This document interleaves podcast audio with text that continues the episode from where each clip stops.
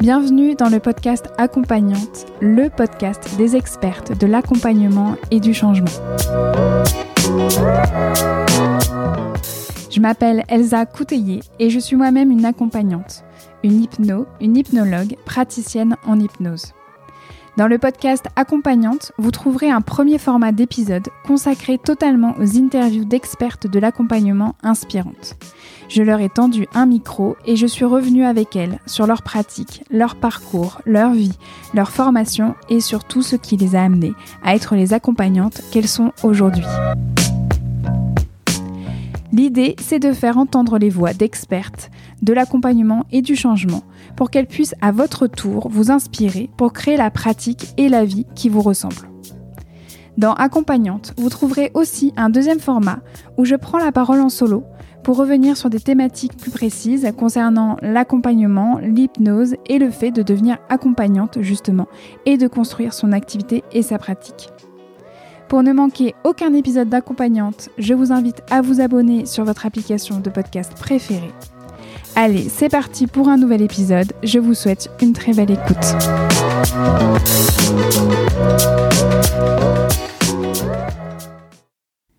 Bonjour et bienvenue à vous dans ce nouvel épisode solo d'accompagnante. Aujourd'hui, je vous propose un nouvel épisode FAQ, donc un épisode boîte à questions. En juin dernier, je vous avais proposé une énorme foire à questions via mon compte Instagram at echypnose. J'avais commencé à vous répondre avec l'épisode 16 de la saison 1, mais j'avais reçu tellement de questions que je me lance à nouveau dans une session questions-réponses pour cette saison 2 d'accompagnante. Aujourd'hui, je vais répondre à 17 questions. Oui, 17 précisément. Les thématiques abordées tournent autour de mon démarrage d'activité et de ma pratique d'aujourd'hui. Donc on est vraiment sur de la distorsion temporelle, il y a du passé, du présent et peut-être même un peu de futur. J'ai très peu réfléchi aux réponses. Je vais vraiment essayer de répondre le plus à chaud possible pour que cela soit vraiment authentique et reflète aussi ce qui me vient quand vous me posez la question comme dans une conversation ou aussi comme ce que je vous demande de faire quand vous venez travailler en séance avec moi. Je vous dis toujours, c'est toujours la première réponse qui vient qui m'intéresse. Eh ben, pareil, je me plie moi aussi euh, à l'exercice pour cet épisode. Pour information, je pense que je vous proposerai prochainement une nouvelle FAQ géante sur mon compte Instagram, je vous tiendrai au courant. Mais pour euh, vraiment suivre mon actualité, n'hésitez pas vous-même à vous abonner à mon compte donc Instagram, at ECHypnose. En attendant, j'espère que cet épisode pourra vous aider à continuer à avancer sur votre chemin d'accompagnante ou de vie, tout simplement. N'hésitez pas à me faire signe en commentaire si vous avez besoin d'une précision concernant une de mes réponses. Donc en commentaire, soit quand je publierai l'épisode donc sur un des posts que je partagerai à cette occasion-là, ou soit directement sur mon mail hypnose@elsacoutillier.com. À nouveau, je tiens à rappeler que les informations données ici sont liées à mon expérience et à ma vision des choses, de la vie, du monde, du système solaire et de la galaxie. Comme d'habitude, je vous invite à prendre ce qui vous parle et à laisser ce qui vous parle moins. Je vais à nouveau le dire et le redire et le redire parce que c'est important et vous m'entendrez toujours vous le redire. Faites les choses à votre sauce, il n'y a que vous qui pouvez savoir pour vous. Vraiment. Comme d'habitude, toutes les ressources nommées dans cet épisode sont à retrouver dans la section détails de l'épisode sur mon site internet elsacouteiller.com slash podcast ou directement dans la description de l'épisode dans votre application de podcast préférée. Suivez-moi sur mon compte Instagram, je publie très régulièrement des posts pour vous partager ma vie d'hypno, mon quotidien. Et si vous aimez cet épisode, si vous adorez Accompagnante, participez à son rayonnement en le partageant sur vos réseaux sociaux à vous, comme avec une capture d'écran de l'épisode avec le hashtag podcast accompagnante par exemple, en me taguant pour que je vous relaie. Et bien sûr, vous avez toujours la possibilité de laisser une note et un avis sur Apple Podcast. C'est le meilleur moyen pour m'aider à faire connaître accompagnante aux personnes qui en auraient besoin. Merci aussi toujours pour tous vos mots doux, pour tous vos retours que vous m'envoyez après la publication d'un nouvel épisode. Cela me fait à chaque fois vraiment chaud au cœur de vous lire. Merci à vous, ça me booste pour la suite, vous n'avez pas idée. Euh, ça fait plaisir, je me sens un peu moins seule derrière mon micro et je me dis que ça sert à quelque chose, que c'est utile, que ça a du sens. Et vous savez que pour la toquée de sens que je suis, c'est important. Donc, je vous souhaite une très très très belle écoute. C'est parti pour cet épisode donc euh, FAQ et je vous dis donc à dans trois semaines. Et donc, on démarre tout de suite avec la première question qui est comment faire face à l'imprévu des demandes quand on débute. Alors ça me fait un petit peu sourire cette expression faire face. Euh, c'est peut-être mon côté euh, japonisante, c'est vraiment tenir tenir la face ou ne pas perdre la face. Tout ce système euh, de qu'on peut mettre en place donc de, de dans la connexion à l'autre. bref, bon, je, je m'égare. Donc revenons à la question comment faire face à l'imprévu des demandes quand on débute.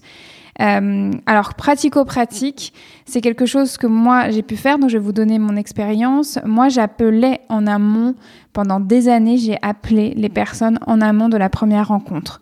Euh, c'était quelque chose que je mettais en avant euh, sur mon site internet ou même quand euh, dans le système de la procédure de Doctolib, elles savaient, les personnes étaient au courant que j'allais prendre contact avec elles quelques jours avant la première rencontre pour pouvoir avoir justement cet échange téléphonique qui était hyper important pour moi pour justement sentir la personne, euh, vraiment déjà poser des premières questions. Est-ce qu'elle connaît l'hypnose ou pas du tout? Est-ce que c'est une grande découverte ou pas du tout? Et puis après, bien sûr, d'échanger sur sa demande, ses besoins, quelque part, en fait, euh, ce qu'elle projetait déjà de l'accompagnement. Donc ça, c'est vraiment quelque chose qui m'a permis de gérer au début finalement peut-être l'imprévu des demandes, mais je crois que je le faisais pas vraiment dans cet objectif-là. C'était beaucoup plus pour moi pour avoir une sorte de préparation et aussi une manière de déjà euh, créer un rapport, créer un lien thérapeutique, créer un lien de collaboration. Euh, et, d'avoir des premières informations qui me permettaient aussi de mûrir un petit peu mon questionnement que j'allais pouvoir préparer euh, sur la séance, sur la première séance. Je l'ai fait vraiment euh, pendant des années. Hein. Je viens tout juste d'arrêter. Ça fait juste quelques mois hein, que j'arrête d'appeler les personnes en amont parce que côté aussi pratico-pratique, ben, je n'ai plus le temps. Ou j'ai vraiment plus suffisamment le temps de pouvoir vraiment le faire correctement, de le faire en fait d'une manière qui me, qui me sert vraiment. Et puis en plus, il faut quand même dire qu'avec l'expérience que je commence à avoir, bah, je me rends compte que j'en ai vraiment moins besoin. Que ça soit pour créer le rapport ou euh, pour euh, justement faire face à l'imprévu des demandes, bah, j'en ai moins besoin actuellement parce que euh, il y a quelque part quelque chose qui est devenu vraiment sécure par rapport à ça. je peux totalement accueillir quelque part toutes les demandes. Alors c'est vrai et faux hein, ce que je dis en même temps, parce que je pense que l'objectif c'est jamais en fait de pouvoir faire face à tout, mais au moins j'ai dans ma boîte à outils, dans ma boîte d'expérience, quelque chose qui me permet en fait d'être totalement sécure par rapport à ça. Donc j'ai beaucoup moins besoin d'appeler en amont. Ensuite, un autre élément qui est important, je pense, c'est vraiment aussi bah, de faire de son mieux quelque part. Et on revient sur l'idée de, bah, de se lâcher un peu la grappe quoi, quand on accompagne. C'est-à-dire que la personne, elle est là avec sa demande, et ben vous allez faire connaissance, vous allez, euh, vous allez pouvoir faire un bout de chemin avec cette personne-là, vous allez pouvoir faire de votre mieux. Donc moi, quelque part, faire face à l'imprévu des demandes, je comprends quelque part que euh, c'est une question qui, qui, qui, a un enjeu en fait fort, peut-être pour certaines personnes. Mais vraiment, alors appelez en amont si ça vous aide. Moi, ça a été mon cas. Et puis après, euh, une fois que vous êtes devant la personne, euh, il ne vous reste plus qu'à faire de votre mieux et d'être là vraiment, quelque part de vous décentrer de vous ou de vous mettre en position méta ou de vous mettre dans votre transe de, praticienne ou d'accompagnante, que vous soyez en fait quelqu'un qui accompagne avec l'hypnose ou pas. Euh, vous connaissez sûrement cet état de transe, euh, voilà, dès que vous accompagnez. Et puis à un moment donné, il euh, faut juste débuter, quoi. C'est tout. Et pour conclure, je rajouterai simplement quelque chose autour de l'idée de, au pire, vous faites pas face. Bah, c'est quoi le pire scénario? C'est quoi le risque pour vous? Qu'est-ce que ça veut dire vraiment? C'est quoi le risque pour vous? C'est quoi le risque pour la personne en face? Qu'est-ce que ça veut dire de pas faire face aussi? Ça, ça, concrétise quelle projection, quel scénario, j'imagine plutôt négatif pour vous? C'est bien aussi de déblayer de ce côté-là, euh, de comprendre le besoin qu'il y a derrière pour de faire face à l'imprévu. Et ben si jamais ça ne fonctionnerait pas, la tactique que vous avez mis en place, ben c'est quoi le risque? Et puis comment vous allez pouvoir faire pour le gérer? Soit par rapport à vous déjà par rapport à un retraitement de l'information émotionnelle, ou soit euh, concrètement euh, aussi, euh, vous pouvez vous laisser la liberté de pouvoir discuter de ça avec la personne. C'est totalement ok de dire, bah, moi c'est la première fois que j'entends cette demande, je vous avoue que là on va être plutôt sur un processus itératif, mais spoiler alerte, tous les, tous les accompagnements, c'est des processus itératifs, c'est-à-dire que même sur une même demande, c'est tout, c'est pas la même demande. C'est-à-dire que euh, a l'impression que c'est la même demande, mais c'est pas la même chose parce que c'est complètement du cas par cas. Donc quelque part, toutes les demandes sont des imprévus. Donc voilà, peut-être qu'il y a un travail à faire de votre côté, de pouvoir euh, peut-être vous proposer un auto-accompagnement sur le retraitement de l'information émotionnelle que cette question ou euh, ce qu'elle pourrait engendrer viendrait toucher chez vous. Et puis après, L'idée, c'est que quand on accompagne, c'est une interaction entre deux personnes humaines. Donc, vous pouvez totalement vous parler et être vraiment dans cette co-construction. la personne n'est pas seule avec vous sur le fauteuil. Euh, dans le sens où elle n'est pas seule de son côté et vous n'êtes pas seul de votre côté. Vous travaillez à deux. Donc, bon, je vous propose du pratico-pratique et après plus de l'introspectif. Vous voyez ce qui vous parle. On enchaîne avec la deuxième question. Est-ce que je me suis beaucoup entraînée sur des sujets entre ma certification et l'installation?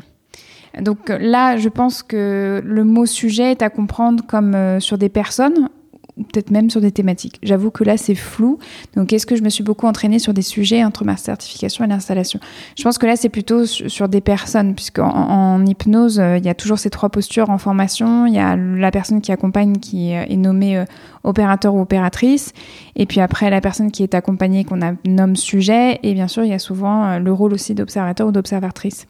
En tout cas, je crois que la question, c'est vraiment est-ce que je me suis beaucoup entraînée de toute manière entre ma certification et l'installation? Alors la réponse va être très simple, c'est-à-dire pas du tout. Euh, j'ai été certifiée mi-septembre et j'ai ouvert mon cabinet mi-octobre. Donc dans ce laps de temps d'un mois, j'étais vraiment concentrée plutôt sur tout ce qui était lié euh, aux démarches administratives, donc vraiment officialisation de mon activité, construction de mon site internet, construction de mon réseau, trouver un lieu pour euh, accueillir des personnes qui veulent être accompagnées par moi. Voilà, j'étais beaucoup plus en fait dans le pratico-pratique, l'idée vraiment de me lancer. Euh, donc voilà, je me suis pas du tout entraînée entre ma certification et mon installation. Je l'ai un peu expliqué, si vous n'avez pas vu, euh, il y, a, un épisode interview que j'ai partagé sur mon compte Instagram euh, Hypnose ou sur ma page Facebook. Euh, j'ai été interviewée il y a pas longtemps par Clairvy Grimaud, donc il y a le compte Clairvy Yoga et qui est aussi l'hôtesse et la créatrice du podcast euh, Au fil des lunes. Et donc elle m'a interviewée justement pour savoir euh, bah, comment s'était passée ma reconversion professionnelle et mon installation.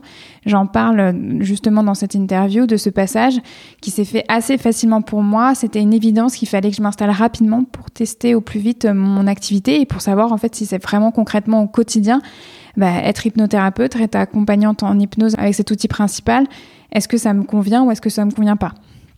Donc je me suis pas entraînée, j'ai vraiment enchaîné entre ma certification et mon installation. Parce que vraiment, en plus, euh, mon dernier module avant la certification s'est très très très bien passé. J'ai eu un super retour de la part de, de, ma superviseuse à ce moment-là. Donc j'étais vraiment chaud patate, quoi. J'avais vraiment envie d'y aller. Et on part pour la troisième question qui est est-ce que j'avais des thèmes de prédilection ou de spécialisation avant de m'installer? Alors pas vraiment de thèmes de prédilection ni de spécialisation. C'est vrai que pendant très longtemps, moi, je me suis considérée comme une accompagnante, on va dire, généraliste. Euh, après, je sais qu'aujourd'hui, ce n'est plus vraiment le cas. Euh, je l'ai expliqué aussi dans une IGTV disponible sur mon compte Instagram où j'explique justement les actualités du mois de septembre, donc de ma rentrée 2021, euh, justement sur tout ce que j'ai pu changer, mettre en place différemment pour cette reprise. Et dans cette vidéo, je vous partage justement mon raisonnement par rapport au fait que je décide de moins accompagner certaines demandes, certains besoins, certaines thématiques. Mais en tout cas, au tout début, c'est vrai que je n'avais vraiment aucun thème de prédilection ou de spécialisation. Même si j'avais quand même depuis le début une certaine appétence pour les grosses, grosses émotions, pour euh, aussi les vécus traumatiques, pour aussi euh, tout ce qui est bah, vraiment chargé. C'est vraiment euh, quelque chose qui est présent depuis très très longtemps euh, chez moi. Non pas que vraiment quand quelqu'un me dit j'étais fracassée par la vie et je dis ouh youpi, hmm, c'est pas ça. Mais il y a vraiment quelque chose en moi qui est très à l'aise avec ce type de demande-là, avec le récit aussi autour de ces personnes-là. Je me rappelle que ça s'était senti très vite lors de ma formation, puisque Pierre-Alain Pérez, qui était un de mes superviseurs à deux moments clés de ma formation à l'Arche, m'avait vraiment dit que j'étais une accompagnante, selon lui, d'action. Voilà, il m'avait dit vraiment, Lisa, toi, tu es une accompagnante d'action. Euh, vraiment, ça se voit, tu es complètement à l'aise là-dedans, tu es à l'aise dans, voilà, quand, il faut être là, faut que ça envoie du lourd. J'avais aussi Sana Temsamani quand j'étais en retour sur mon cycle 1 aussi à l'Arche, qui m'a donné ma première invitation d'ailleurs pour l'atelier à l'Arche, qui m'avait dit hein, que j'avais une âme d'accompagnante et en gros, pour elle, c'est vraiment d'être toujours dans cette justesse, euh, dans cette justesse pour la présence à l'autre. Et, euh, quelque part, voilà, ça c'est vraiment une appétence pour moi autour de bah, quand, vraiment la personne en face, elle a été bousillée par la vie, que là, elle vient parce qu'elle en peut plus, mais que par contre, elle a, elle a vraiment envie d'avancer et qu'elle a vraiment besoin aussi que ça avance, ben, moi, je dis, OK, et souvent, c'est quelque chose de toute façon que je vous dis en séance. Souvent, euh, vous m'entendrez dire, ok, bah, c'est vraiment la merde, ça pue même grave, grave la merde, ça fait putain de chier. Ok, on est d'accord, mais maintenant, on fait quoi? Maintenant, moi, je peux vous aider comment? Ça, c'est vrai que c'est une appétence que j'ai depuis très, très, très longtemps, mais même avant l'hypnose, hein, quelque part. Et on arrive à la quatrième question qui est à quel moment je me suis dit j'ai besoin de pousser ma formation actuelle? Elle m'a fait rire cette question parce que j'ai imaginé mon portefeuille, j'ai imaginé mon compte bancaire répondre à ma place et euh, il dirait euh, mais euh, tout le temps depuis le début En fait, dès le jour de ma certification, j'ai eu besoin de pousser ma formation actuelle. Dès le jour de ma certification et, et, tous les jours depuis ce moment-là, je me dis, OK, maintenant je me forme à quoi? Je me forme comment? Euh, j'ai fait un stage hypnose et voix euh, mi-septembre. Là, début octobre, je fais un stage fleurs de bac et je pense que je vais vraiment pousser euh, toute la certification autour des fleurs de bac mais j'ai envie de faire une formation en traumatologie, j'ai envie de faire un DU euh, sur euh, le rôle de mère, sur l'identité de mère et euh, le lien mère-enfant. J'ai envie de me former vraiment aussi sur la kinésiologie, j'ai envie d'apprendre à être astrologue, j'ai envie de pouvoir accompagner avec le MBTI, j'ai envie de pouvoir aussi, je sais pas moi, il y a plein de trucs, apprendre le massage, apprendre des pratiques beaucoup plus corporelles. J'adorerais aussi euh, enseigner tout ce qui est un peu plus autour de l'art-thérapie, de la danse-thérapie. Enfin, tout le temps, le besoin de pousser ma formation actuelle, c'est un besoin vital pour moi. Je pense que déjà, de base, je suis quelqu'un qui est une assoiffée de connaissances. J'ai une soif, mais vraiment qui est irrépressible, de toujours, toujours avoir un horizon ouvert. Donc, vraiment, là, on est vraiment pile poil sur cette idée de j'ai besoin de pousser ma formation actuelle, c'est-à-dire que moi, j'ai besoin d'être toujours dans le mouvement d'apprendre les formations, l'apprentissage et lecture, les échanges. Et c'est pas pour rien, en fait, hein, aussi que je fais ces épisodes-là et que je rencontre euh, les invités pour les interviews. C'est parce que c'est une manière à moi de continuer, en fait, à me nourrir, de continuer à pousser ma formation actuelle. Donc déjà de base, vous écoutez une toquée des formations, une toquée de l'apprentissage. Voilà, j'adore transmettre, mais j'adore aussi en fait apprendre. J'adore en fait que quelqu'un puisse me transmettre en fait euh, ses, connaissances. Vraiment pour moi, les connaissances c'est une énergie, ça circule et c'est merveilleux. C'est vraiment c'est incroyablement beau. Donc à quel moment je me suis dit j'ai besoin de pousser ma formation actuelle? Vous l'aurez bien compris, dès le jour de ma certification et puis tous les jours depuis ce moment-là. Euh, donc euh, bon, bah, c'était pour rigoler quand je parlais de mon compte bancaire, mais c'est un petit peu ça quand même. Hein. Enfin, franchement, euh, moi c'est bientôt mon anniversaire. Ou là, quand vous allez écouter en fait cet épisode, sûrement il sera passé. mon mari me demande qu'est-ce que tu veux en fait pour pour ton anniversaire? Je lui dis de l'argent pour me payer des formations ou de l'argent pour me payer des séances, faire de la thérapie et continuer à travailler auprès de moi, continuer à découvrir en fait différentes pratiques. Ça a vraiment poussé sa formation. Euh, c'est vraiment quelque chose qui est lié, comme je vous disais, à ma personnalité, mais en plus, on est dans un métier où euh, il y a vraiment euh, une mise à jour aussi des connaissances à avoir. Quelque part, c'est une forme de professionnalisme aussi de régulièrement se mettre à jour, régulièrement aussi remettre le nez dans les livres, dans les carnets, dans ses notes même d'avant pour pouvoir en fait valider le chemin parcouru et puis toujours cette idée de, perfectionner en fait son accompagnement. Et ça, je pense que je le ferai jusqu'à la fin de ma vie. Et je me le souhaite, quelque part, d'avoir toujours cette curiosité, cette envie. S'il vous plaît, s'il vous plaît, faites que je vieillisse bien et que je ne sois pas une pauvre aigrie et, et c'est vrai sec euh, qui va finir sa vie, quoi. et on enchaîne avec la cinquième question. Ai-je commencé avec des séances gratuites, entre parenthèses, pour te tester Alors, nope, non, pas du tout. Je crois que j'ai un souci avec le gratuit la gratuité. Peut-être que c'est mon côté euh, japonais, le fait qu'au Japon, par exemple, quand c'est gratuit, euh, souvent c'est synonyme de mauvaise qualité. C'est que c'est louche, vraiment. les Japonais, ils apprécient rarement les trucs gratuits. En tout cas, moi, à l'époque, euh, quand j'y étais. donc voilà, j'ai peut-être associé que gratuit était... Hmm, non, enfin, voilà, non. Et euh, en plus, euh, je viens quand même du monde de la communication, je viens quand même du monde des médias, je viens quand même du monde où voilà où euh, bah, on aime bien comprendre comment fonctionne le cerveau pour pouvoir quand même faire passer des suggestions, mais là, des suggestions qui servent à des marques, qui nous payent pour qu'on puisse mieux communiquer, euh, voilà, pour les mettre en valeur. Et moi, je me dis toujours mon truc de, communicante qui me reste, euh, ok, quand c'est gratuit, c'est moi le produit. Bah, quelque part, voilà, là, c'est vraiment, bah, si c'est gratuit, euh, c'est mon client qui est mon produit. Et ça, il y a quelque chose en moi qui n'est qui pas trop d'accord avec ça, déjà. Euh, et puis en plus, euh, ouais, gratuit, gratuit. Euh, moi, j'ai, en plus de tout ça, gratuit, moi, c'est vraiment.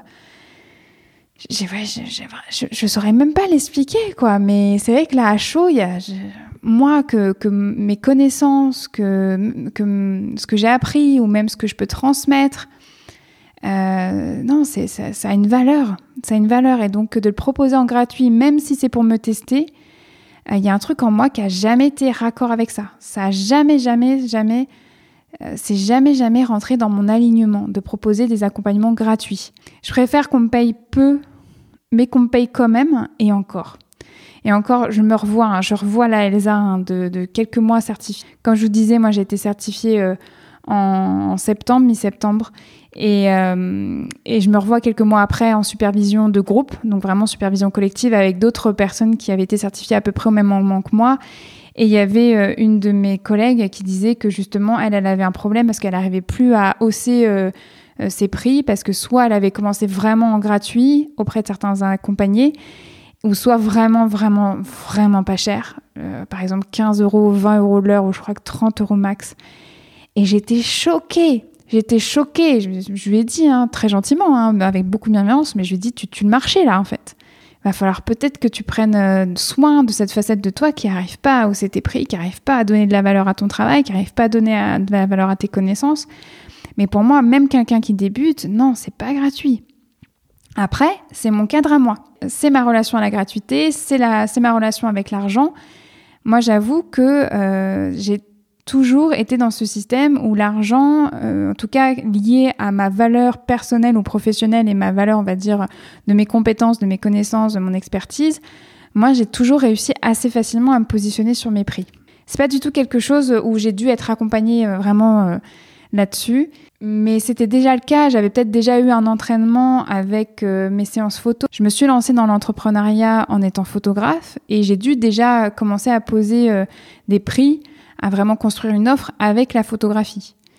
Et puis même avant ça, de toute manière, je me revois très bien aussi en tant que communicante, mais même très rapidement euh, après mon diplôme hein, de communicante, j'avais aucun mal à parler d'argent et à négocier mon salaire avec mes recruteurs.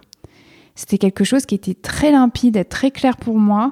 Je savais en fait euh, ce que je valais, je savais en fait euh, la limite sous laquelle je ne voulais absolument pas passer et euh, j'ai déjà refusé des postes parce que c'était pas assez payé, ou euh, j'ai déjà fait renégocier des offres en leur disant, euh, bah, en fait, c'est ça ou, ça sera sans moi, quoi. Donc voilà, la gratuité, bah, c'est pas mon truc. Et donc, j'ai pas du tout commencé avec des séances gratuites pour me tester parce que quelque part, déjà, moi, j'avais pas besoin de me tester, en fait. moi, les formations, c'était des temps de formation où j'étais à fond. Euh, vraiment, j'en ai pas perdu une miette. Toutes, euh, toutes mes formations, y avait, euh, je perdais pas une minute de concentration là-dedans. Donc je me testais à fond en fait pendant les formations. Donc j'en ai eu pour mon argent quelque part. Moi j'ai vraiment payé mes formations et j'en ai eu pour mon argent. Je me suis testée en fait dans ces moments-là, dans ces cadres-là. Et derrière me tester, moi je me suis pas testée comme je vous ai dit en fait entre la certification et mon début d'activité. En fait il n'y avait pas de test. J'ai testé en fait finalement moi l'activité globalement. Est-ce que ça me plaisait? Mais de moi à moi, est-ce que ça me plaisait d'être accompagnante? Est-ce que ça me plaisait d'accompagner avec l'hypnose dans mon quotidien? Mais clairement, quand je faisais des séances, j'étais pas en train de tester les gens, j'étais pas en train de me tester euh, au travers de mes séances euh, sur les gens. Non, là, je suis professionnelle, je, je, je demande un tarif et j'assume quoi. Là, je me lance vraiment. Donc ouais, non, j'ai pas du tout fait de séance gratuite.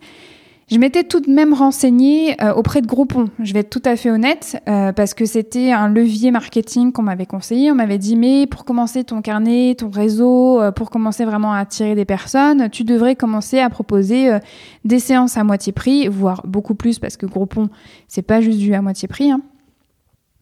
Donc je m'étais renseignée là-dessus et en fait ça s'alignait pas du tout, du tout, du tout avec mes valeurs et ma valeur tout court. Je me rappelle très bien que j'avais eu un échange avec une conseillère de Groupon. J'avais fait le calcul à voix haute avec elle et moi j'avais dit mais c'est ignoble en fait ce que vous proposez aux gens. C'est pas possible. C'est vraiment à un moment donné, vous, vous faites de l'argent sur des thérapeutes qui essayent de vivre de leur activité et ça peut être très bien hein, pour tester. Voilà, mais c'est pour tester, quoi. C'est à vous de voir. C'est à vous de voir où est-ce que vous en êtes, de quoi vous avez encore besoin pour, pour pouvoir euh, vraiment vous lancer à fond, pour pouvoir proposer votre prix euh, à fond. Il n'y a pas, de, y a pas qu'un seul chemin. Hein. Tous les chemins mènent à Rome. Donc à vous de voir. Moi, en tout cas, c'est vrai que j'ai pas du tout, du tout commencé avec des séances gratuites. Je l'ai jamais fait et je le ferai jamais. Enfin, là, je viens de m'entendre. Il faut jamais dire jamais. On ne sait pas ce que la vie nous réserve. Mais bon, je pense que vous avez compris mon message. Et je veux juste rajouter deux petites choses. Quand je dis, quand j'ai disais, euh, quand je vous parlais de l'anecdote, euh, voilà, de mon échange en supervision avec ma collègue qui, euh, qui avait vraiment des difficultés à augmenter ses prix parce qu'elle était comme coincée par soit la gratuité ou soit par vraiment, elle osait à peine donner un petit prix. Euh, quand je disais euh, tu tues le marché, c'est pas le marché, tu tu voilà, tu tu je sais pas, bon, tu tu me permets pas de faire la thune que je pourrais me faire sur la sur la tête des gens. C'est pas du tout là-dessus. Je pense que si vous écoutez accompagnante, vous pouvez quand même comprendre ma philosophie globale par rapport aux personnes, à la vie humaine et au monde en général. Mais je précise quand même que quand je dis que tu tues le marché, c'est que tu ne nous permets pas de pouvoir vivre concrètement et correctement de notre activité.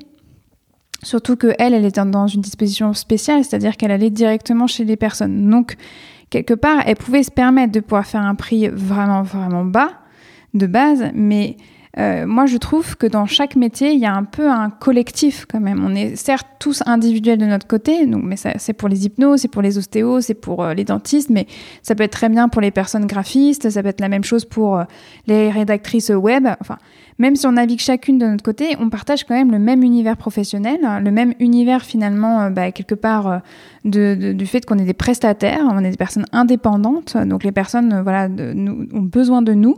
Mais si on n'est pas pédagogue sur le pourquoi du comment de nos prix, euh, et si on est trop euh, enclin à faire des prix, des réductions, soit pour se tester, euh, ou soit parce qu'on n'assume pas ses prix, quelque part, il y a aussi un impact plus collectif. C'est pas que soi à soi, c'est pas que en fait je me teste en ce moment donc je fais pas payer ou je fais payer à moitié prix. Alors quelque part ça peut être complètement comme je disais ok pour un temps, mais à savoir en fait pourquoi vous en avez besoin et s'il vous plaît, si vous le faites, après, moi, c'est une recommandation comme ça, hein, mais c'est parce que c'est mon avis personnel et professionnel, soyez même pédagogue là-dessus. D'expliquer votre cadre, pourquoi là, actuellement, c'est du, c'est, du gratuit ou euh, vraiment du moitié prix. Euh, parce que sinon, les personnes n'arriveront pas à comprendre le pourquoi du comment quand il y a un tarif, en fait, euh, normal qui tombe. Oui, mais pourquoi vous, vous êtes à 90 euros de l'heure et pourquoi votre collègue est à 45 euros? Pourquoi en fait je peux trouver quelqu'un sur Groupon euh, pour 20 euros de l'heure euh, et pourquoi vous, vous, êtes vous êtes à 90 euros? Euh, voilà, donc je, après on attire bien sûr les personnes qu'on voilà, que, qu'on est prête aussi à accompagner hein, quelque part. Hein. Vous savez très bien qu'il y a un peu cette croyance dans le monde de l'accompagnement que on a aussi les clients qu'on attire voilà pas pour une raison hasardeuse ou sinon liée au hasard, mais un hasard qui est quand même bien fait et qui appelle au cycle de la vie. Euh, bon, voilà, c'était ce que je voulais. Je voulais vraiment revenir sur ce que j'avais dit sur, euh, sur bah, ma collègue euh, Tu tues le marché. Tu tues le marché dans le sens où bah, j'espère qu'il y a un acte pédagogique d'explication de ton côté pour expliquer à tes clients pourquoi en fait ce prix-là. Ou quelque part qu'il y a quelque chose de toi à toi qui, qui est au moins dans cette pédagogie par rapport aux séances gratuites ou même aux séances vraiment pas chères. Quoi.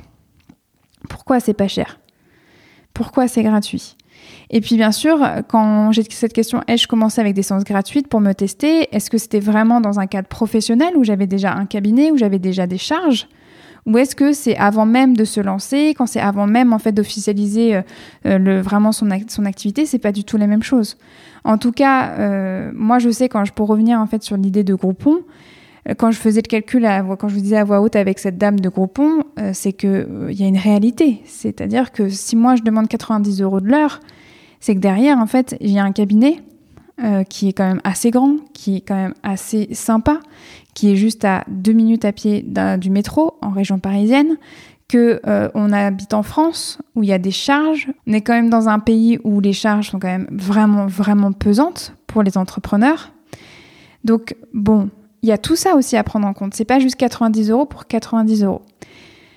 Voilà, c'était la précision que je voulais apporter sur euh, la notion de marché. Et puis aussi, je reviens sur euh, une deuxième notion qui est importante quand je disais de tester, qu'en gros, en fait, euh, moi, je testais pas quand j'étais en séance avec mes personnes, même au tout début, en fait, de mon activité. Mais ça ne veut pas dire qu'en séance, on n'est pas en train de tester des choses. Il y a vraiment, il y a deux, il y a deux termes là. C'est se tester soi et puis après tester des choses, des processus, des trames d'évolution on teste ça en fait avec son client pour voir comment il réagit.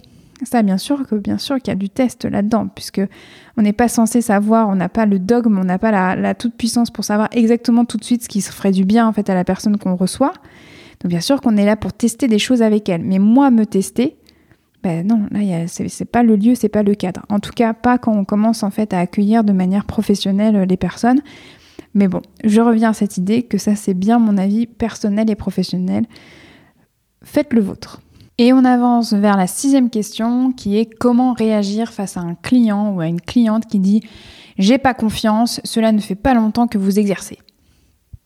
Ah bah quelque part là j'ai pas vraiment d'informations concrètes à vous donner parce que moi ça m'est jamais arrivé. Mais alors j'ai jamais reçu quelqu'un qui m'a dit j'ai pas confiance, euh, je vais pas me faire accompagner par vous parce que ça fait pas longtemps que vous exercez. Vraiment, ça ne m'est jamais arrivé. En plus, qu'est-ce que ça veut dire pas longtemps? Est-ce que c'est parce que euh, ça fait quelques mois, ça fait quelques années? À partir de quand, du coup, on peut mériter la confiance de cette personne qui vous dit ça? Au bout de 10 ans, de 15 ans d'expérience Bon, ben je ne sais pas.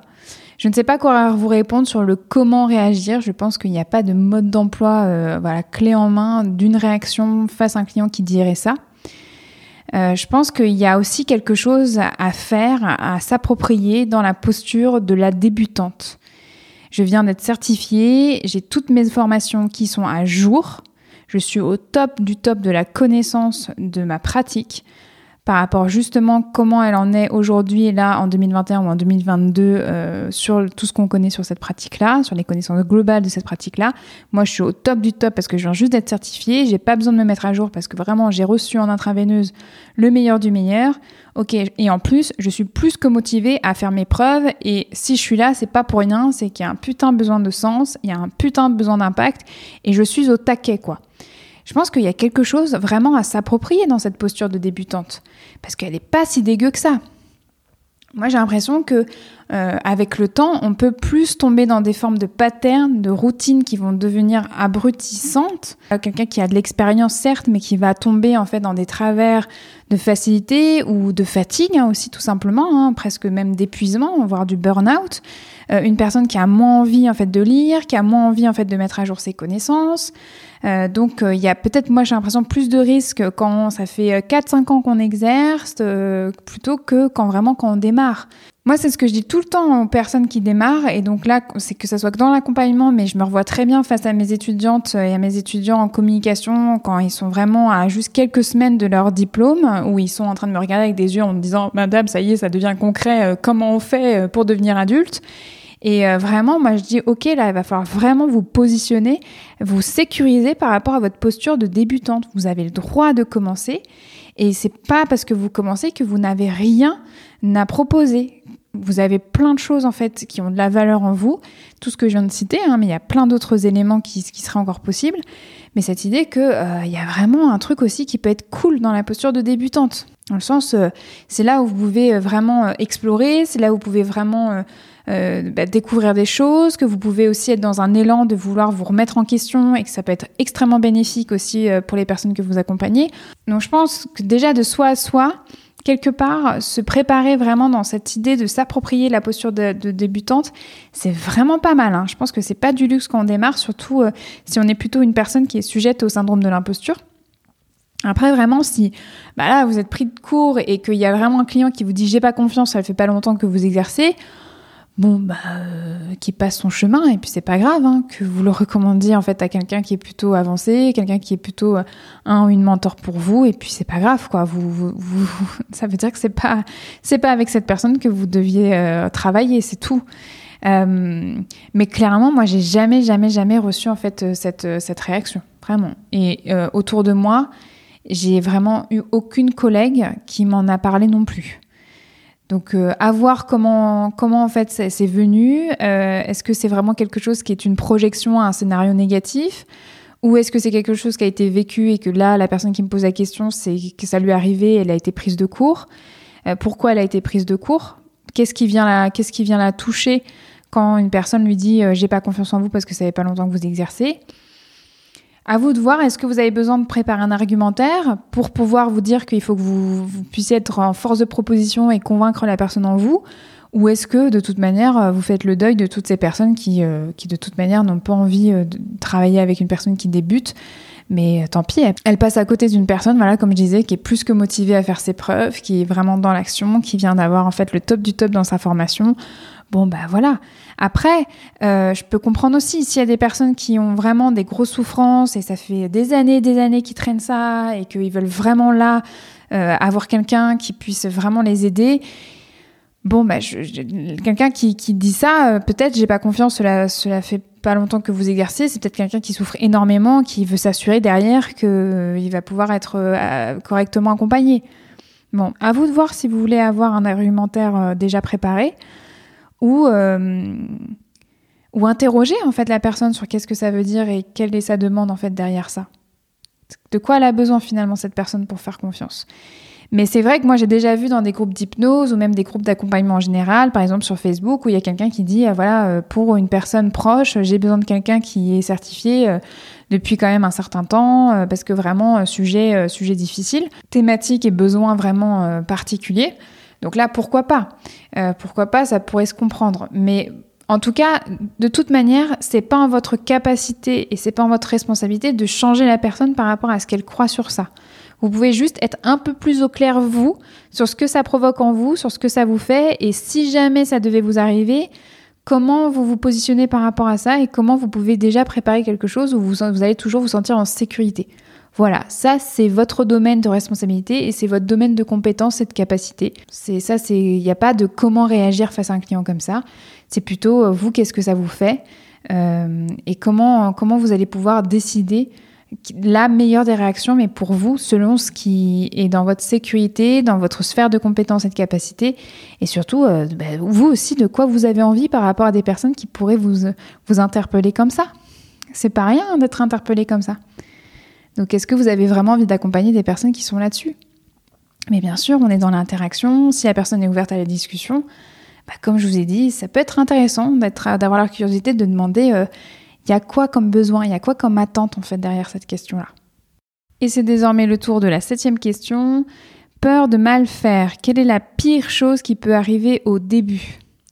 Je crois que j'avais répondu un peu à une question assez similaire dans l'épisode 16 de la saison 1 mais euh, j'en suis pas trop sûre, donc c'est pour ça que j'ai quand même gardé cette question-là.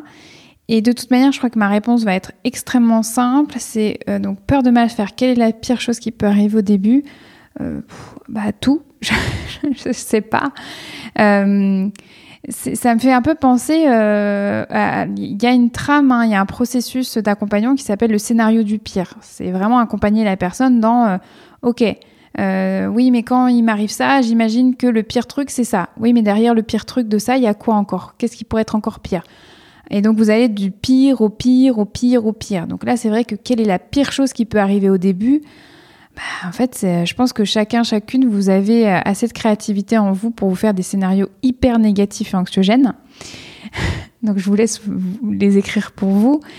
Euh, je vous invite aussi, bien sûr à faire des scénarios du meilleur. Quel est le meilleur du meilleur? Quelle est la meilleure chose qui puisse vous arriver au début? Mais pour vous répondre un peu plus concrètement, peur de mal faire, quelle est la pire chose qui peut arriver au début? C'est vrai que là, la question, je pense qu'elle est tournée vraiment sur euh, quelle est la pire chose qui peut arriver au début et quelle est la pire chose qui peut qu'on peut faire, qu'on peut mal faire, qu'on peut heurter, euh, voilà, faire du mal sûrement à la personne en face qu'on accompagne. Bien évidemment, euh, bah, j'ai envie de vous dire quelle est la pire chose qui peut arriver au début. Euh. Ouais, non, mais je crois que ça revient à ce que je vous ai dit. Tout, tout est possible dans les pires trucs. C'est quoi? C'est de la décompensation? C'est. Ce que vous imaginez pire, c'est quoi? C'est que la personne, elle vous insulte, qu'elle vous agresse, que. Je sais pas trop. Moi, ça fait des années que j'essaye de travailler euh, justement pour calmer ma facette de moi qui fait des scénarios du pire et j'ai l'impression qu'en fait, elle est, elle est rouillée.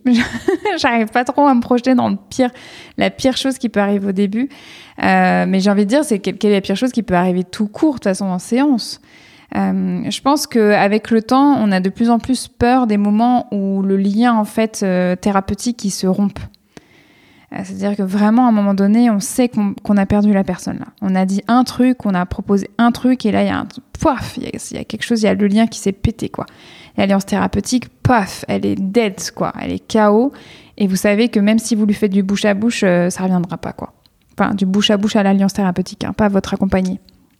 Donc, je crois que ça, ça peut être la pire chose qui peut arriver au début, mais franchement, euh, après, moi, pour aller un peu plus loin hein, que cette question euh, du pire, en fait, euh, voilà, de, peur de faire, mal faire, ben, bien sûr, vous aurez toujours peur de mal faire. Bon, bah, ça, je vous laisse à vos scénarios horribles, mais vraiment, vraiment pensez à nourrir aussi le scénario du meilleur, s'il vous plaît. Prenez soin de vous et nourrissez, écrivez-vous aussi des scénarios du meilleur.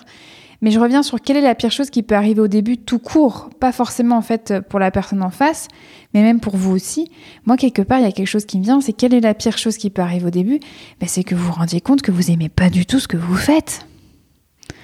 Que vous vous rendez compte que quand vous accompagnez, quand vous êtes en train d'utiliser cet outil, ben, vous vous rendez compte que ben, en fait, euh, oh, désillusion totale, euh, perte de sens totale, il y a un truc en vous qui devient amorphe, euh, apathique et qui n'a plus du tout, du tout envie de vous lever le matin et pour, pour accompagner et que ça, ça vous arrive au début, au milieu ou à la fin de votre carrière, euh, bah, je crois que c'est la pire des choses, quoi. En tout cas, moi, c'est l'un de mes scénarios du pire, je. Là, là, vous voyez, la facette de moi qui fait les scénarios horribles, elle se réveille, elle dit Je sens une faille. Je vais peut-être écrire une nouvelle histoire à ce sujet. Bon, euh, voilà, je pense que la pire chose pour soi, c'est de se rendre compte à un moment donné, mais que ce soit quand on accompagne ou même quand on fait n'importe quel métier, c'est qu'on ne trouve plus de sens, quoi. Que, ou même que euh, vraiment on n'apprécie plus, qu'on n'aime plus en fait euh, ce qu'on fait. Et qu'en plus, si ça arrive au, tout début de votre pratique, bah, il y a un peu un truc où euh, vous avez payé votre formation, vous êtes fait des projections en disant ouais, je vais me reconvertir, ça va être super et tout. Et puis finalement, quand vous y allez, pof, ça, ça prend pas du tout. Il y a la mayonnaise, elle retombe, le soufflet, pof. Et il y a un carambar tout, mou en fait finalement. Enfin, désolé pour ces métaphores qui sont pas très jolies. Mais ouais, ça, je pense que c'est l'une des pires choses, quoi. C'est que dès le début, il y a un truc en vous qui dit, mais en fait, euh, mais non, merci. Donc c'est pas en lien trop avec la personne en face de vous, c'est plutôt de vous à vous, quoi. Après, est-ce que vraiment c'est le pire truc? Tant qu'il y a de la vie, il y a de l'espoir. non mais tant qu'il y a du mouvement, il y a de l'espoir, il y a, y, a, y a, de la vie. Donc euh, bah, autant vous rendre compte dès le début que ça vous plaît pas pour pouvoir vous remettre en question, pour pouvoir en fait vous faire accompagner, vous faire aider, pour mieux comprendre en fait euh, quelle va être la, suite de votre scénario de vie. Voilà, mais c'est vrai que bon, bah, peur de mal faire, quelle est la pire chose qui peut arriver au début Comme je vous ai dit, bah, c'est vraiment, euh, euh, moi je pense qu'il y a toute votre imagination qui peut très bien nourrir tous ces scénarios-là. Euh, négatif. Et puis après, euh, je pense que moi, avec le temps, je dirais que c'est le pire truc, ce qu'on craint en tout cas, hein, de plus en plus quand on en parle euh, entre accompagnantes voilà, qui, se sont formées à peu près au même moment et qui donc on évolue à peu près sur les mêmes rythmes. C'est tout ce qu'on se dit en supervision ou en intervention, comment on fait pour préserver le lien, quand justement là, on arrive sur des terrains en fait de l'accompagnement où c'est pas facile quoi. Là, il y a des séances où on sent qu'on est sur le fil, que on est on est en train de challenger la personne, qu'on le fait bien sûr avec toute la bienveillance et la sécurité possible, mais que putain la, personne est venue bosser et que là en fait pour pour qu'on puisse bosser ensemble, il va falloir vraiment qu'on la challenge et ça va challenger l'alliance thérapeutique et ça en fait la pire chose euh, vraiment qu'on craint nous en tant que thérapeute, c'est de péter le rapport, de péter le lien quoi. Ça c'est vraiment une obsession qu'on a de plus en plus avec l'expérience, quoi. Bon, on l'a tout de suite, bien évidemment, en fait, en tête quand on commence. Mais euh, quand on commence, de toute façon, on se prend tellement la tête avec plein de trucs. Ça fait juste partie de, toutes les choses, en fait, voilà, auxquelles on pense. Mais avec le temps, finalement, ce qui reste le plus, plus fort, la pire chose des choses, c'est ça, c'est cette appréhension de péter le lien, quoi. Et quand ça arrive, vraiment, c'est, c'est dur, quoi. Ça, ça, il faut bosser en supervision, là, après. Hein. Et donc on arrive maintenant à la huitième question qui est as-tu décelé chez toi une préférence de sujet à traiter? Alors cette question, c'est vrai qu'en fait, elle fait écho à ce que je vous ai dit donc tout à l'heure quand euh, sur la troisième question, c'était est-ce que j'avais des thèmes de prédilection, spécialisation avant de m'installer? Donc là, sur cette huitième question, c'est plus là maintenant, est-ce que j'ai décelé chez toi après, donc avec mon expérience, une préférence de sujet à traiter? Et donc je vous ai un petit peu répondu tout à l'heure, euh, oui, maintenant oui. Euh, comme je vous l'ai dit et comme je l'ai expliqué d'ailleurs, je le répète dans l'IGTV là qui est disponible sur mon compte Instagram, euh, moi j'ai vraiment une appétence, une préférence pour euh, vraiment d'être une accompagnante pour tous les vécus traumatiques, pour les grosses émotions, pour les émotions débordantes, pour les incompréhensions aussi émotionnelles. C'est-à-dire que de soi à soi, quand on n'a pas appris, qu'on ne sait plus s'écouter, qu'on ne sait plus écouter ses émotions, ça, c'est, je pense, euh, lié, bon, bien sûr, quand je parlais de vécu traumatique, ben, moi, à mes traversées, euh, mes propres traversées euh, de vie.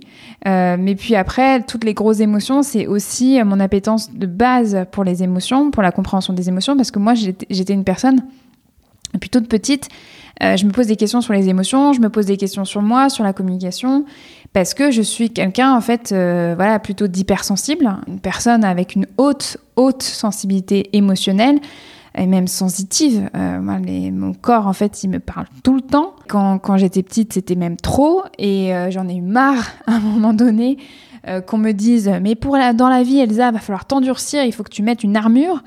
Non mais les gars, une armure, ça fait un poids de 3 tonnes. J'ai pas envie de me balader toute ma vie avec une armure qui fait un poids de 3 tonnes, quoi. J'ai déjà à faire avec tout ce qui est déjà à l'intérieur de moi. Donc vous allez pas me rajouter une armure sous prétexte faut s'endurcir dans la vie quoi. Moi je j'ai pas du tout cru en fait à cette thématique là de l'endurcissement, qu'il faut avoir une voilà une peau rigide pour pouvoir survivre dans ce monde, s'il vous plaît.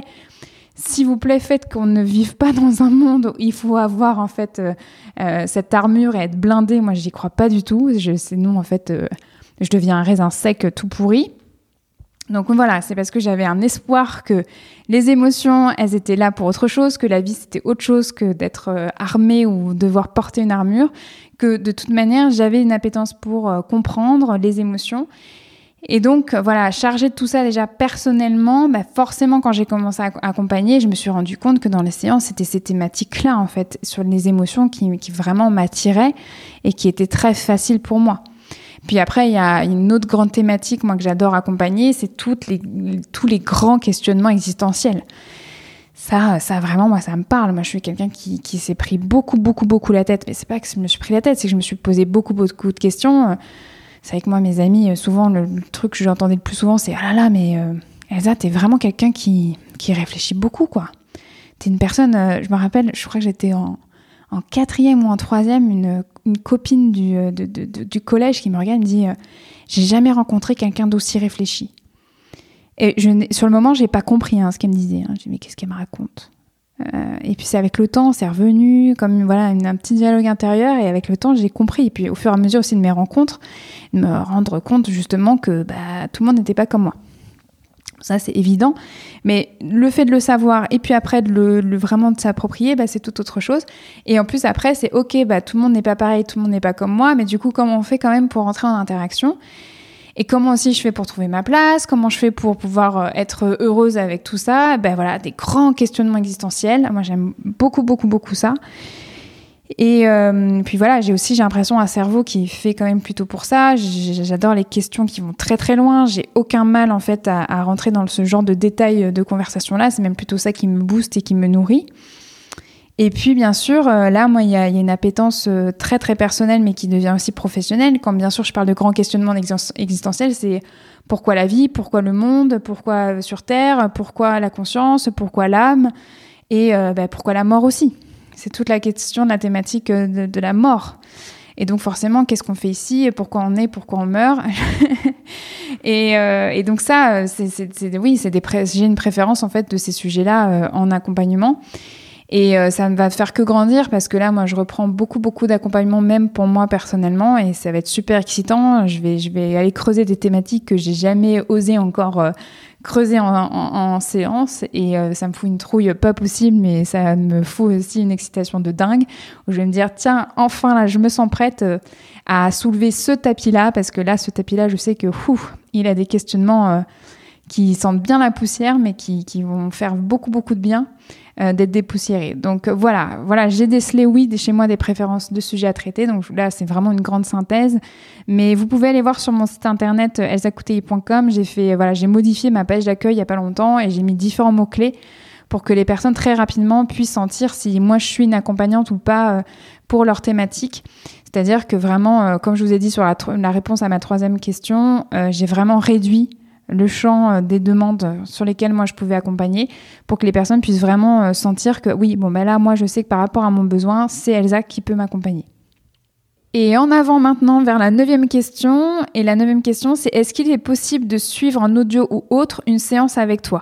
Alors non, non, c'est pas du tout possible avec moi de suivre euh, en audio ou autre une séance que je propose pour une personne qui vient vraiment travailler auprès de moi un besoin ou une thématique, euh, pour des raisons de confidentialité, pour des, des raisons aussi de pudeur. Euh, je suis pas du tout dans ce cadre-là, moi, dans mon, dans mon cabinet. Si vous voulez savoir comment se passe une séance d'hypnose avec moi ou avec quelqu'un d'autre, ben, je vous invite à vous faire accompagner, tout simplement. Après, je sais qu'il y a d'autres cadres qui sont possibles. Euh, dans le sens où il y a vraiment euh, des praticiens et des praticiennes qui filment leurs séances, mais qui sont voués à être euh, des, des, ressources du matériel pour des décryptages de séances. Donc vraiment pour de la transmission, pour le côté vraiment pédagogique, c'est un cadre qui existe, c'est un cadre qui est possible. Je sais que Jean Dupré, par exemple, fait des décryptages de séances. Je sais aussi que Aurélie Janot euh, fait aussi, elle, euh, des euh, séances de décryptage. Donc c'est possible de trouver ce genre de ressources-là. Par contre, moi, c'est pas du tout ce que je propose. Peut-être qu'un jour, je pourrais faire voilà, j'allais dire comme Kevin Finel, mais c'est peut-être un peu présomptueux ou arrogant. Mais voilà, il faut jamais dire jamais. Mais peut-être que oui, un jour, je pourrais avoir une sorte de cabinet public où je pourrais filmer, avoir vraiment des sortes de conférences où j'accompagnerais, on va dire, en public. Mais en tout cas, enregistrer une séance et après la proposer euh, à l'écoute, là, c'est pas du tout mon cadre euh, actuellement. Et d'ailleurs, j'ai parfois des demandes de personnes qui sont justement sur le chemin de la reconversion professionnelle et qui se demandent si elles vont être hypno ou pas et qui me demandent en fait de venir au cabinet pour assister euh, à des séances. Et là, pareil, c'est pas du tout un cadre que je propose moi actuellement dans mon cabinet. Vraiment, moi, quand je suis en séance, je suis juste avec la personne, 100% avec la personne. Il n'y a pas de témoin, il n'y a pas de, j'enregistre même pas mes séances pour moi. Euh, voilà, c'est vraiment euh, quelque chose qui est vécu avec la personne sur le moment. C'est hyper important pour moi d'avoir ce côté très bulle, cet espace en fait hyper sécurisé. Et on passe désormais à la dixième question. Quel exercice tu fais pour te recentrer entre chaque rendez-vous? Alors ça dépend, c'est très variable, mais c'est comme si vous pouviez imaginer que j'ai ma boîte à outils euh, personnelle et professionnelle et que selon mes envies, selon mes besoins et selon le temps aussi qui me reste entre chaque rendez-vous, bah, je pioche dedans, voilà, tout simplement. Mais il y a un exercice que je fais très régulièrement qui s'appelle la récapitulation qui est un exercice où euh, bah, l'idée c'est de laisser en fait euh, ce qui a besoin de partir, de euh, avec ces processus inconscients faire le tri de ce qui est trop lourd, trop obsolète, de tout ce qui été à laisser au passé. Par contre, de récupérer le meilleur de, de ce qui vient de se jouer en séance. Ça voilà, c'est un exercice que je peux faire assez régulièrement, que ça soit entre des rendez-vous ou même plutôt le soir, pour faire vraiment plutôt une récap de la journée. Après, j'ai aussi autre chose qui est pas du tout dans la même veine. C'est pour ça que vous allez voir que ma boîte à outils est assez éclectique. Un jour, si vous venez au cabinet, vous pourrez discrètement peut-être euh, voir qu'il y a des petits serpents en tissu qui sont sur une de mes étagères. Il y en a trois. Et c'est des serpents que, euh, que j'avais reçus euh, d'une chamane donc, de Mongolie qui m'avait dit de, de, les prendre avec moi parce que c'était c'est des serpents qui seraient là pour me protéger en séance. Euh, pour vraiment euh, voilà, juste prendre euh, ce qu'il y avait comme énergie négative. Non pas que les gens sont forcément en train de me donner des énergies négatives, mais simplement parfois, bah, forcément, comme il y a de la dépose, comme les personnes viennent se libérer d'éléments qui les encombrent, bah, peut-être que quelque part, bah, il y a des choses en fait que moi je pourrais absorber de tout ça. Et ces serpents-là, l'idée c'est d'en avoir minimum 3, donc moi j'en ai minimum 3, mais moi je sais que là, la chamane, elle en avait une dizaine. C'est des serpents vraiment en tissu, hein, donc c'est des faux serpents. Hein. Euh, c'est même pas des serpents en plastique, c'est vraiment des serpents en tissu qui sont rembourrés de je ne sais pas quoi. Et euh, il y a un rituel à faire avec. Donc elle m'avait montré le rituel. Donc euh, je peux par exemple les, les faire tourner en l'air et ils font, ils font une petite, voilà, il me dit une petite, je sais pas, pas une musique, mais il y a, y, a, y, a, y a un bruit quoi. Il y a, y a comme une chanson avec le vent qui se fait.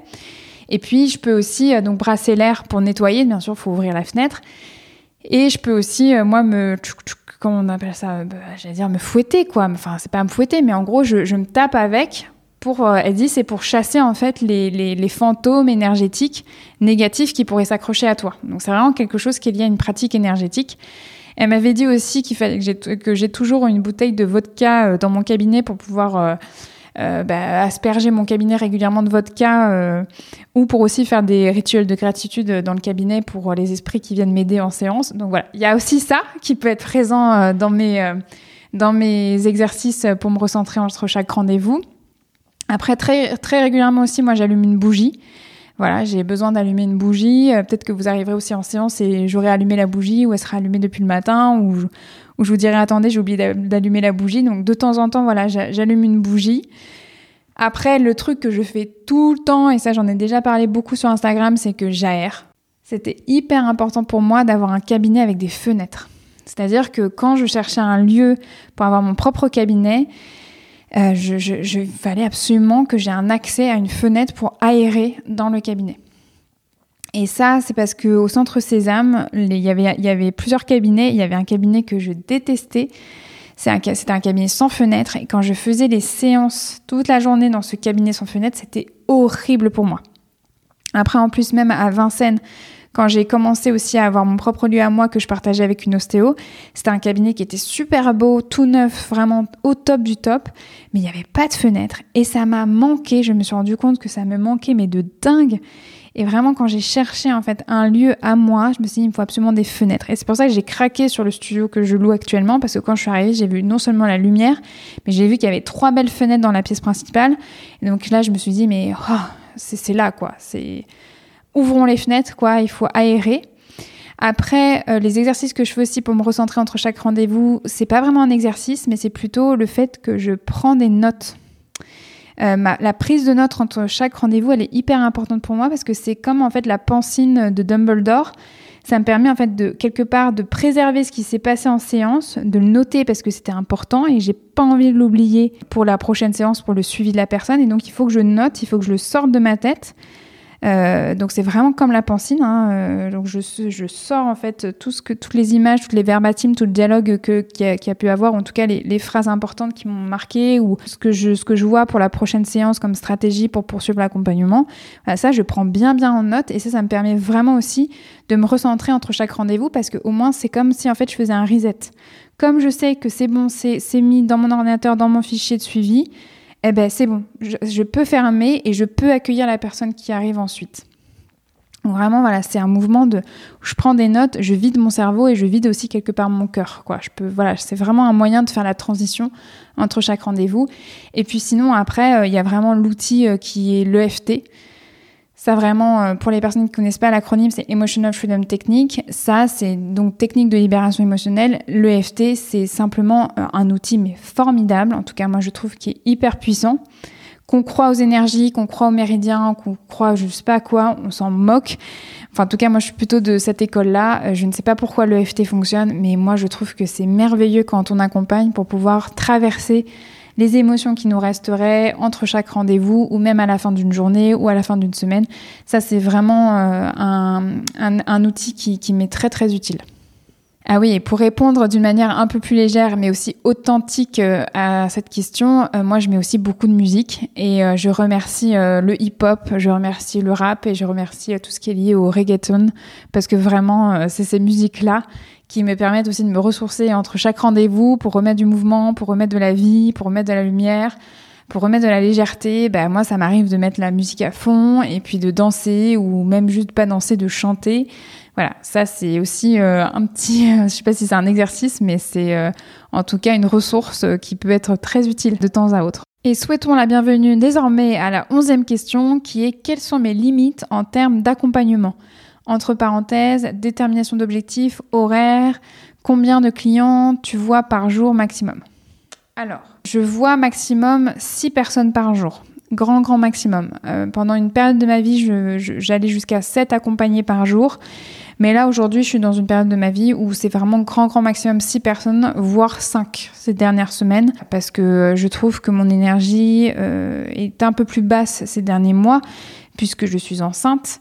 Euh, et donc voilà, pour me préserver et pour être toujours au top de, ma qualité d'accompagnante, voilà, c'est maximum 5-6 personnes en ce moment par jour. Au niveau de mon cadre concernant mon accompagnement et mes horaires, moi mes horaires de travail c'est 8h30, 17h.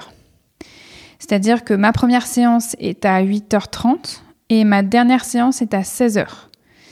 Euh, mais ça peut bouger, c'est-à-dire que c'est assez variable. Il y a des jours où je fais voilà une journée 8h30 17h et puis il y a des jours où je euh, je fais simplement euh, l'après-midi ou le matin comme par exemple quand j'ai mes cours à l'INALCO.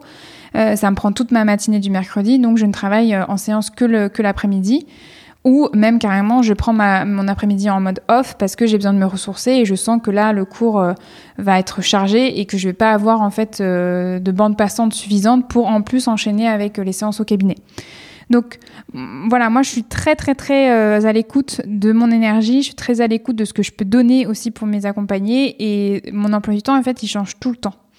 Globalement aussi dans mon cadre, souvent j'essaye de ne pas travailler le lundi matin parce que je suis une personne qui aime bien démarrer en mode slow. Le début de semaine, en fait, non, mais c'est du faux slow, en fait, ce que je vous dis. Hein. C'est-à-dire que je bosse à fond sur l'administratif, je bosse à fond sur euh, la préparation de toutes mes séances de la semaine, j'envoie mes factures, euh, je prépare mes, euh, mes réseaux sociaux, je fais un épisode de podcast, je fais une interview, enfin, c'est du faux slow. En gros, je ne suis pas en consultation, mais je bosse quand même. Et ça, j'aime bien lundi matin. Euh, même si ces dernières semaines, euh, bah, j'ai voulu retester en fait d'être en séance lundi matin et ça fonctionne quand même plutôt bien.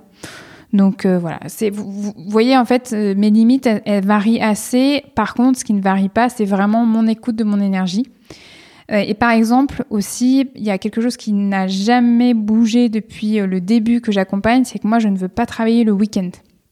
Vraiment, moi c'est travailler le samedi ou dimanche, c'est extrêmement difficile pour moi parce que je suis quelqu'un euh, voilà qui j'aime je, dire j'aime beaucoup être en famille.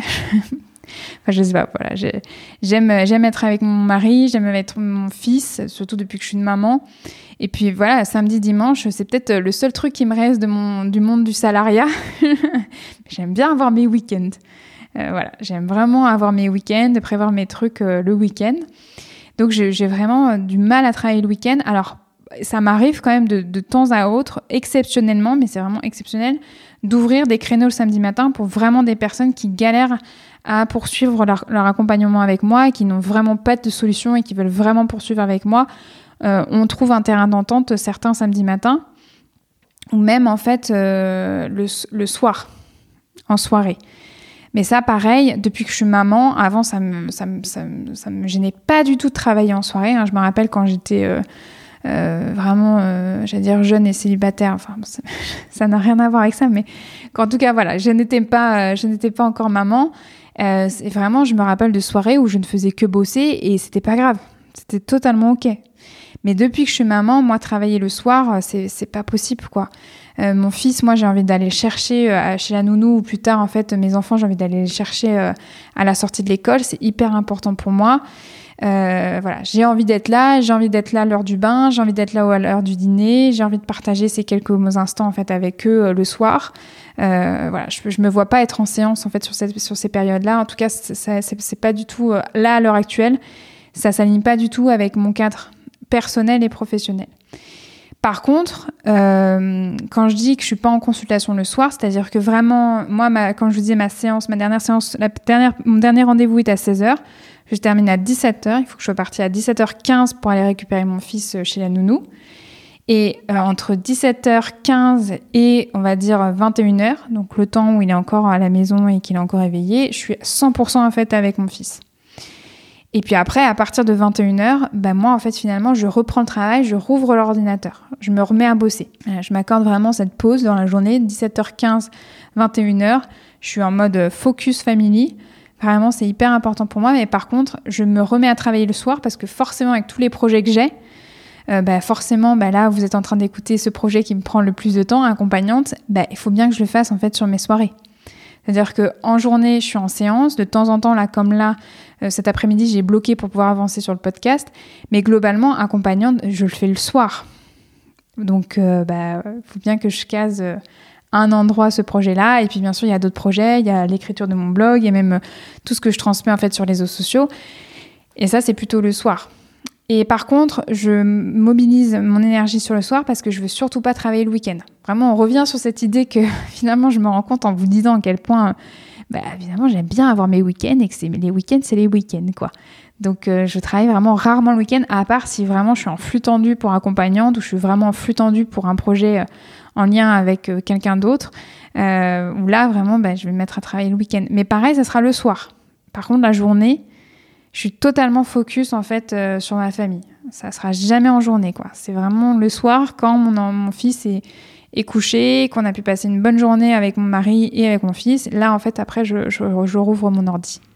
Donc ça c'est voilà, c'est mes limites en termes d'accompagnement. Donc je vous ai dit au niveau des horaires, de nombre de clients par jour et comment je m'organise à peu près dans ma semaine entre vie pro vie perso. Après, euh, euh, je sais que la question comportait aussi en, dans la parenthèse quelles sont mes limites en termes d'accompagnement et entre parenthèses DO. Euh, je, alors DO, c'est l'acronyme en, hypnose pour détermination d'objectifs. C'est comment en fait on accompagne la personne à pouvoir euh, vraiment euh, concrétiser, nommer, verbaliser son envie, son objectif par rapport à l'accompagnement qui démarre. Mais là, mes limites en termes d'accompagnement sur la DO, sur la détermination d'objectifs, euh, je vois pas trop comment répondre à cette question. Donc si, la personne qui écoute là cet épisode et qui est la même personne qui a posé cette question, ben, je vous invite à me refaire signe soit par mail, soit en message privé sur Instagram pour qu'on puisse euh, ben, euh, déblayer cette question et que je puisse vraiment y répondre euh, en fonction du besoin derrière. Et c'est parti pour la douzième question qui est quel temps la partie administrative te prend dans la semaine? Alors je vais préciser moi ce que j'appelle partie administrative. Je, me, je mets dedans donc euh, la facturation, c'est-à-dire vraiment euh, bah, le point comptable, euh, combien j'ai eu de séances. Du coup, chaque facturation, bah, elle est nominative. Donc, bah, c'est moi j'ai un logiciel où je dois rentrer en fait l'identité de la personne que j'accompagne, la date de la séance, et puis donc j'établis la facture en, en, fonction. Donc voilà, il y a toute cette partie en fait facturation et, et comptabilité. Je rajouterai même sur le point comptable, c'est que je fais régulièrement des points avec mon comptable. Euh, pour qu'ils puissent bien suivre euh, les paiements. Et puis bien sûr, comme je suis dans une coopérative d'activité d'emploi, il y a aussi euh, tout le suivi avec la conseillère que j'ai actuellement donc dans la coopérative, où bah voilà, on, on, fait des points sur mon activité, sur mes objectifs, comment j'avance dessus. Donc il y, a, il y a, aussi ça à prendre en compte. Et puis ensuite, dans la partie administrative, j'inclus également tout ce qui est lié aux mails. Quand je reçois des mails, ben, je les lis et puis j'y réponds. Donc, et puis ça peut être des réponses plus ou moins courtes, voire plus ou moins longues. Euh, il y a aussi donc bien sûr euh, bah, les prises de contact par téléphone quand les personnes euh, se posent des questions et euh, n'ont soit pas lu ce que j'avais écrit sur mon site internet ou soit n'ont pas compris certaines choses et ont besoin encore de précision. Bah, elles m'appellent et donc bah, on a tous ces échanges téléphoniques là. Donc soit des échanges par mail ou soit des échanges par téléphone. Donc ça j'inclus aussi ça dans la partie administrative. Et puis bien sûr il y a tout ce qui est création de contenu. Et ça, la création de contenu, euh, comme vous l'avez compris euh, avec ma réponse précédente, bah, ça prend du temps. Donc euh, là, il y a vraiment tout ce qui est lié aux réseaux sociaux et puis bah, la création du podcast accompagnante, l'écriture des articles de blog. Donc bah, ça, voilà, ça prend aussi beaucoup, beaucoup de temps. Donc voilà comment s'organise finalement la partie administrative de mon activité. Et donc, quel temps la partie administrative me prend dans la semaine? J'aurais un peu du mal à comptabiliser ça sur la semaine. Euh, mais je dirais que au moins par jour, je suis sur 1h30 à un minimum. Vraiment. Vraiment, c'est 1h30. Parce que euh, si vous ajoutez, comme je vous ai dit, entre chaque rendez-vous, toute la partie euh, voilà, où c'est la pensine, où je vide mon cerveau, où je prends mes notes, mais aussi je peux essayer de m'avancer sur la facturation, je peux essayer de m'avancer sur les mails. Euh, et puis après, toutes les zones où je travaille vraiment sur la création de contenu, ouais, on est sur minimum 1 heure, 1 heure 30 par jour, quoi. Donc à vous de multiplier ça par 5 pour avoir le résultat sur la semaine. Et on passe maintenant à la treizième question. Comment trouver son style sans imposer sa carte du monde à l'autre? Eh bien, je ne sais pas je... Là, comment trouver son style sans imposer sa carte du monde à l'autre? Là, je réponds vraiment à chaud et je suis un peu euh, comme une poule devant un couteau. Je crois que je ne comprends même pas vraiment la question. Alors, trouver son style sans imposer sa carte du monde à l'autre. Déjà, le style, c'est quoi? Je crois que c'est un mélange entre euh, bah, sa personnalité de base et puis qui on est quand on accompagne. Parce que moi, Elsa Couteillé, euh, quand je conduis euh, voilà, sur le périphérique, c'est pas la Elsa Couteillé qui vous accompagne en séance voilà, au cabinet. Vraiment pas. Donc, c'est un mélange de qui je suis de base et puis aussi de qui je suis en tant qu'accompagnante au cabinet. Et puis bien sûr, c'est tout ce que je vous ai dit sur la spécificité, sur la zone de génie, sur qu'est-ce que moi je préfère, comment je me sens plus à l'aise sur certaines thématiques. Donc ça, je pense que c'est trouver son style. Euh, et ça, c'est avec l'expérience que ça vient. Et puis c'est quelque chose qui est tout le temps, tout le temps en mouvement. Euh, ça, c'est le trouver son style, c'est vraiment une question qui revient beaucoup sur la saison 1. C'est une question que je posais énormément aux invités dans les interviews. Donc, si vous avez vraiment pas eu le temps encore d'écouter les interviews de la saison 1, faites-le parce qu'il y a des morceaux de réponse sur euh, qu'est-ce que ça veut dire trouver son style et surtout d'écouter bah, les différents styles qui sont exposés par les invités des interviews. Après, comment trouver son style sans imposer sa carte du monde à l'autre? Euh, hmm. Déjà, c'est imposer sa carte du monde à l'autre. Bah, déjà, c'est tout le travail de base euh, de la posture d'accompagnante. Normalement, en formation, on vous apprend à ne surtout pas imposer votre carte du monde, tout simplement, d'être toujours euh, dans une forme de page blanche. Après, je ne pense vraiment pas que l'objectif, ça soit d'être une thérapeute universelle qui peut tout accueillir, qui peut tout entendre, qui peut tout faire. Après, pareil, ça c'est une croyance professionnelle personnelle. Moi, je trouve que c'est vous mettre beaucoup, beaucoup la pression euh, de, vous orienter là-dessus. Euh, donc, comment trouver son style sans imposer sa carte du monde à l'autre? Bah, je, je, crois que bah, ça, ça j'ai envie de dire, ça n'a rien à voir. Après, je sais que peut-être que ça peut se croiser. C'est que parfois, euh, on se dit, bah, moi, je travaille comme ça, moi, j'accompagne comme ci, et que par conséquent, forcément, on est porteuse euh, bah, de croyances, de croyances professionnelles, de croyances personnelles, de systèmes de pensée particuliers qui reflètent euh, bah, ce style-là, ou en tout cas cette spécificité-là qu'on a dans notre accompagnement. Mais de là à ce que ça soit vraiment quelque chose d'hyper dogmatique et de, euh, bah, voilà d'une forme de dictature ou de voilà d'un mouvement d'imposer ça en fait à la personne qui nous accompagne bah, je pense pas. Je pense qu'on a suffisamment d'outils, comme la position méta, pour un peu plus être dans cette forme de réflexivité autour de sa propre pratique puisque de toute manière, votre style s'adapte à la personne que vous avez en face de vous. Euh, vous êtes l'accompagnante dont la personne en face de vous a besoin pour pouvoir en fait traverser ce qu'elle est en train de déposer là en séance. Donc votre, style, quelque part, il est extrêmement large, mais il est suffisamment, en tout cas précis et palpable pour vous, pour que vous puissiez vous sentir suffisamment incarnée et présente en séance. Donc là, cette question, euh, il y a 10 000 formes de réponses c'est vraiment avec l'expérience que vous allez pouvoir déjà sentir de qu'est-ce que ça veut dire trouver son style. Moi, j'ai déjà des accompagnantes, si je reviens aux réponses que j'ai eues euh, dans les interviews, où elles me disent euh, clairement, ben, moi, j'ai pas de style, puisque je suis tout le temps en adaptation euh, aux besoins de la personne que j'ai en face de moi. j'ai pas de style. Je pense que le mot important, le verbe important là dans cette question, c'est imposer. Je reviens à ça. Hein c'est euh, sans imposer sa carte du monde à l'autre, on revient à la base, revenez à la base de qui vous êtes. Vous êtes avant tout en fait en séance une accompagnante et normalement vous devez apprendre à justement être avec l'autre, vous décentrer de vous, être quand même en rapport avec vous-même pour que vous puissiez vous sentir incarné et dans cette forme de voilà de présence à l'autre. Mais clairement là le verbe euh, qui, qui, qui est en trop c'est imposer. Votre carte du monde, euh, elle existe. Enfin, c'est absolument inévitable qu'elle existe, cette carte du monde-là. Mais le mot là qui, est vraiment à, souligner, c'est imposer. Donc je ne pense vraiment pas que trouver son style et, euh, avoir une carte du monde, ça soit vraiment dangereux. C'est pas ça. Mais c'est comment vous allez pouvoir être suffisamment clair avec euh, ça pour ne surtout pas tomber dans l'idée que vous imposez. Mais de toute façon, c'est toujours l'idée de, de, jamais tomber dans, dans, cette posture de gourou et d'éviter toute forme de gouroutisation ou de toute puissance. Et ça, ça peut être lié à la carte du monde, mais ça peut être lié à plein de choses. Vouloir trop pour l'autre, être trop responsable en fait du changement de l'autre, et ainsi de suite. On arrive à la quatorzième question qui est est-ce qu'il y a des clients qui m'ont déjà fait peur ou mise mal à l'aise? Comment as-tu réagi? Euh, Là, faire peur, ça, me parle. Mal à l'aise, euh, qui m'ont mise mal à l'aise. Qu'est-ce que ça veut dire être mal à l'aise? Je pense que si vous avez écouté déjà des épisodes accompagnants, vous savez à quel point pour moi c'est important de pouvoir travailler en sécurité, en sécurité pour moi-même et que la personne en face soit aussi toujours en sécurité par rapport à l'accompagnement que je lui propose. Donc être mal à l'aise, ça arrive qu'il y ait des moments qui soient inconfortables, mais de là est-ce que ça touche ma sécurité, euh, c'est encore autre chose. C'est pas pas être mal à l'aise.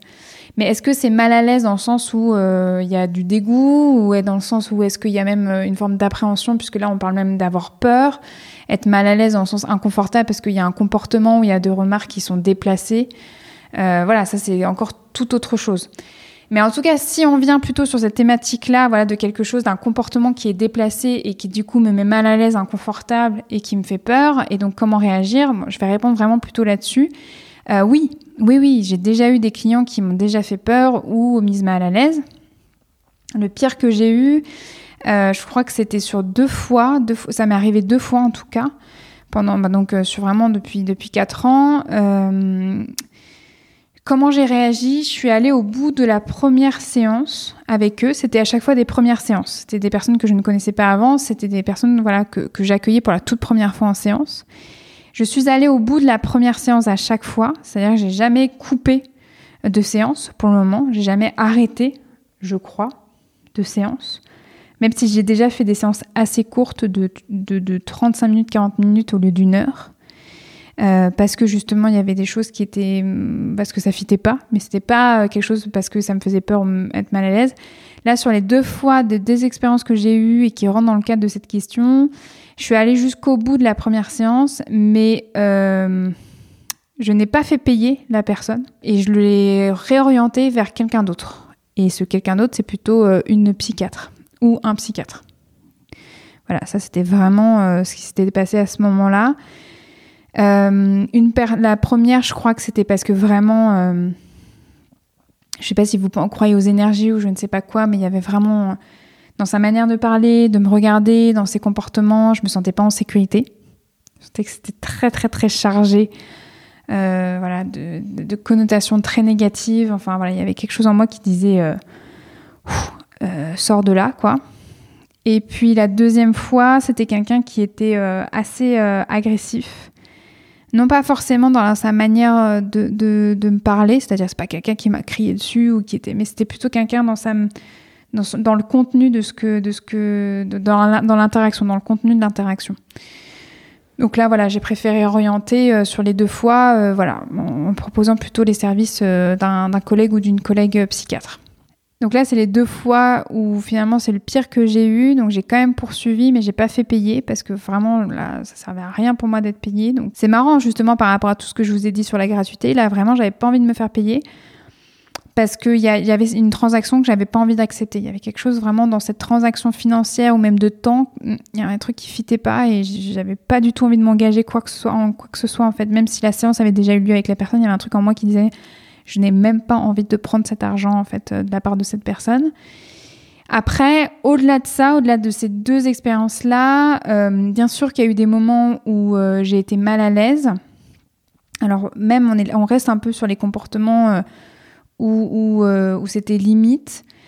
Peur, peur, vraiment avoir peur, non, ça j'ai pas eu. Hein. Que vraiment un client ou une cliente me fasse peur, ça non. Par contre, je reviens plus sur mal à l'aise, vraiment sentiment de, malaise par rapport à, des comportements ou à des manières de me parler. ça, ça, ça, arrive. Mais là, vraiment, je suis hyper pédagogue, quitte à être vraiment lourde, mais vraiment, vraiment super lourde. Je mets encore plus de cadres, j'explique encore plus ma pratique. Je force vraiment le trait sur ma manière d'accompagner. Là, je prends le temps. Je pose et repose et repose mon cadre d'accompagnement. Et surtout, je propose vraiment à la personne de bien bien réfléchir à son besoin, à sa demande, à sa problématique et de bien bien réfléchir euh, à la question qui est est-ce que je suis vraiment la bonne personne au vu de ce que je suis en train de lui dire, de, mon cadre d'accompagnement, est-ce que je suis vraiment la bonne personne pour l'accompagner? Et là, ça, provoque soit des échanges assez intéressants, ou soit la personne en fait ne revient pas. Et c'est pas plus mal. Et en route vers la quinzième question qui est depuis le Covid, est-ce que ton niveau d'activité est resté le même? Donc c'est vrai que depuis un an, un an et demi, voire deux ans, euh, ben, forcément le Covid euh, a impacté notre économie, nos différentes activités.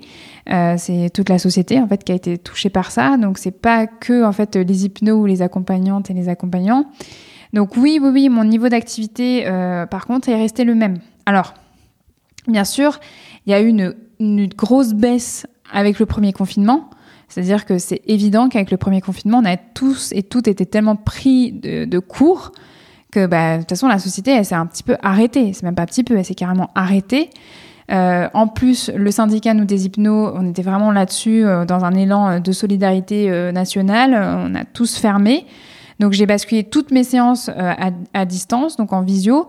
Euh, d'un coup, du jour au lendemain, il y a des personnes qui ont suivi ce mouvement-là, d'autres personnes qui m'ont dit bah, finalement, moi, la visio, euh, pas du tout, j'attendrai en fait que vous rouvririez votre cabinet. Et puis il y a des personnes qui étaient chaudes pour la visio et qui en avaient besoin, mais que parce qu'elles aussi étaient prises par le télétravail ou par les enfants, bah, ça n'a pas du tout été possible de, de trouver un espace suffisant pour pouvoir continuer la thérapie.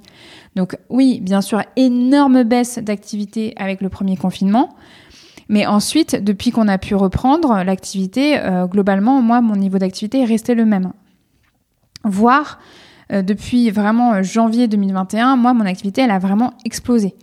Euh, c'est parce que les gens, ils ont besoin d'aide et de soutien. Là, il y a vraiment une grosse, grosse transition collective et émotionnelle. Et donc, oui, là, il y a une grosse saturation. J'en discutais il n'y a pas longtemps avec une consoeur. on, sent qu'il y a, il y a aussi quelque chose qui plombe. Il y a un désespoir collectif hein, de plus en plus. Hein. Donc euh, oui, là, mon activité, elle est restée, euh, le niveau d'activité est resté le même.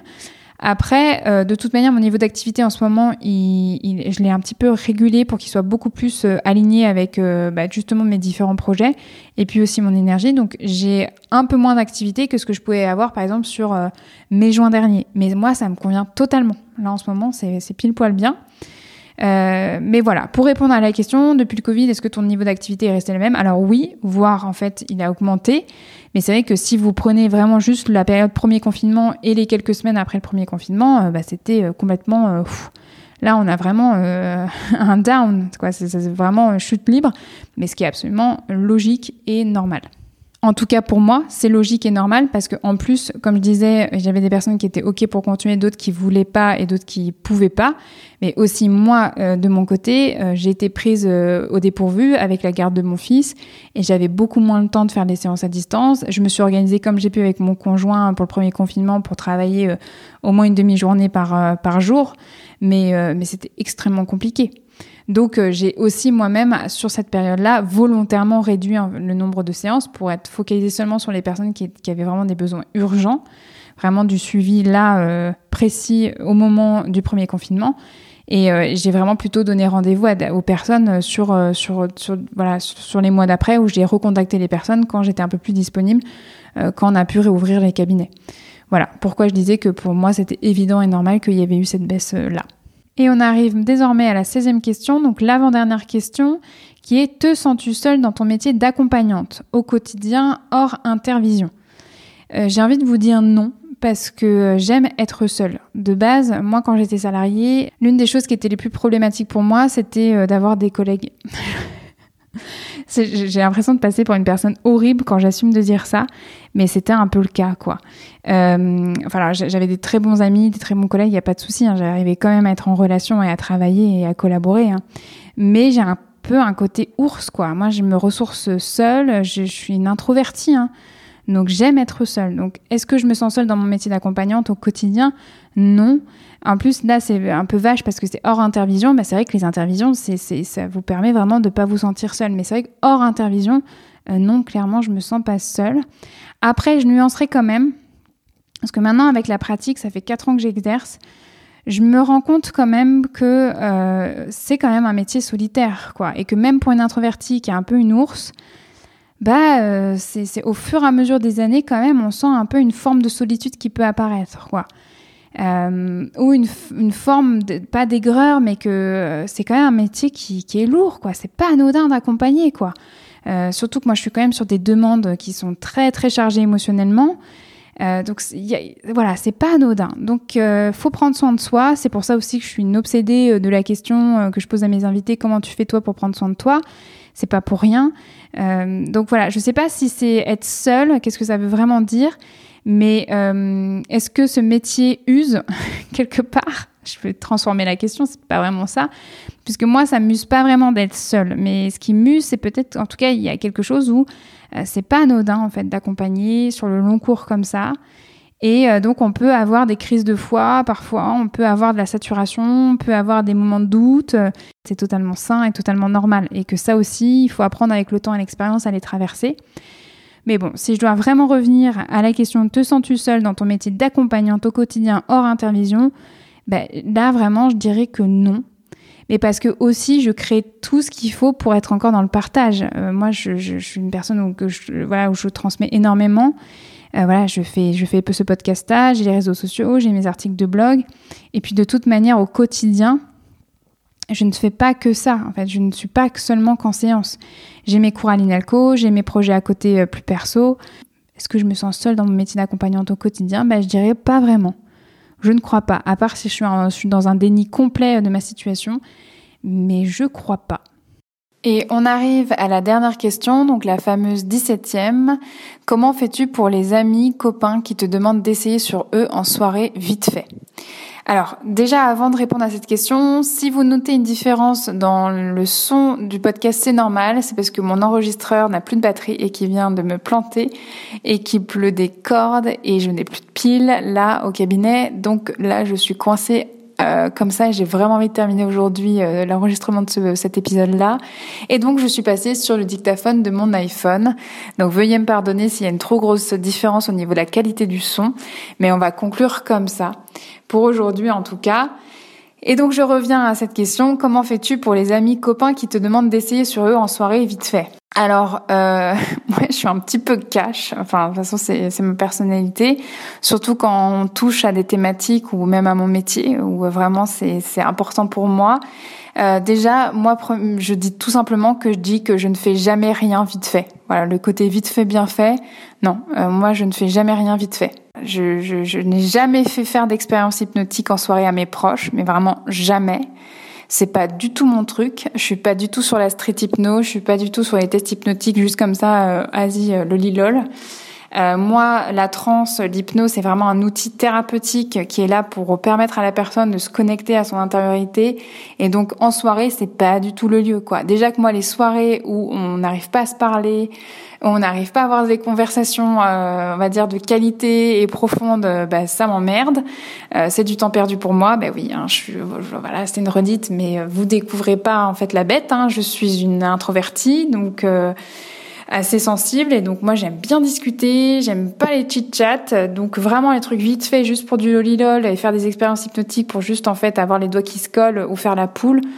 franchement non merci.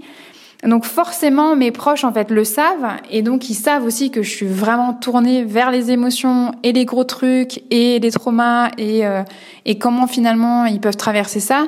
Donc euh, en fait ils ont ils ont peur quoi. Ils ont un peu peur de ma pratique donc ils vont pas me demander euh, de d'être des cobayes ou d'être des sujets pour mes expériences parce qu'ils savent que direct bah non, moi je travaille dans le dur, quoi. Donc ils savent que c'est pas du tout vite fait et ça sera pas du tout le lieu en soirée, quoi.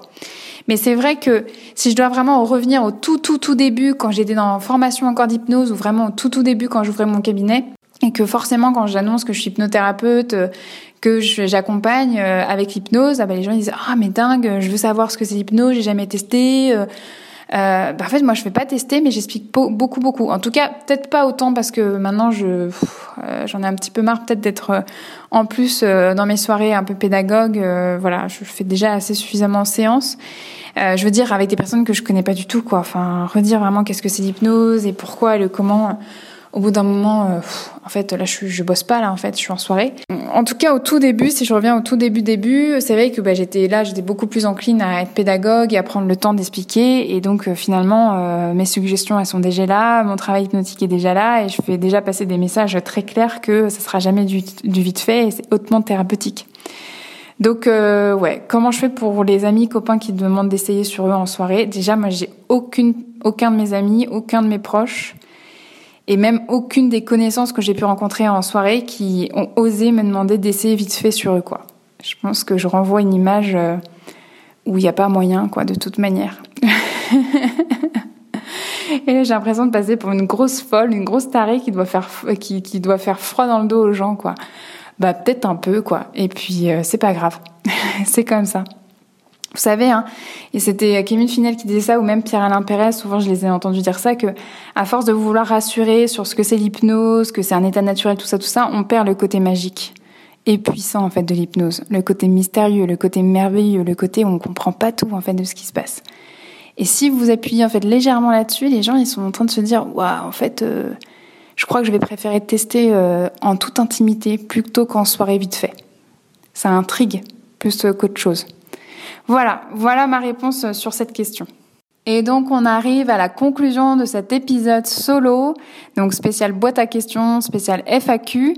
J'espère que cet épisode vous aura plu. Je vous remercie pour votre écoute. Je vous remercie de m'avoir écouté jusqu'au bout. J'espère que ces 17 questions vous ont intéressé et que surtout, en fait, les réponses que j'ai pu apporter à chaud comme ça vont pouvoir euh, vous nourrir ou en tout cas donner des petites graines pour que vous puissiez, vous, euh, peut-être répondre à votre manière à ces différentes questions-là si vous accompagnez ou au moins vous donner un peu plus de perspective si vous n'accompagnez pas et que vous vous demandiez, en fait, peut-être ce genre de choses-là aussi.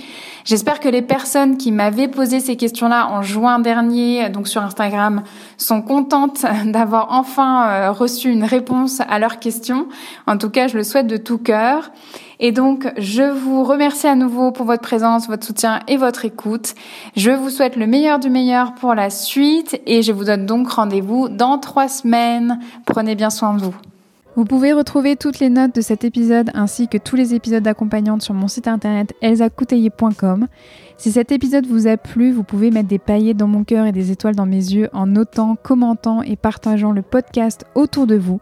On se retrouve dans trois semaines pour un nouvel épisode. En attendant, vous pouvez me suivre dans ma vie d'hypnose sur mon compte Instagram at echypnose. À très vite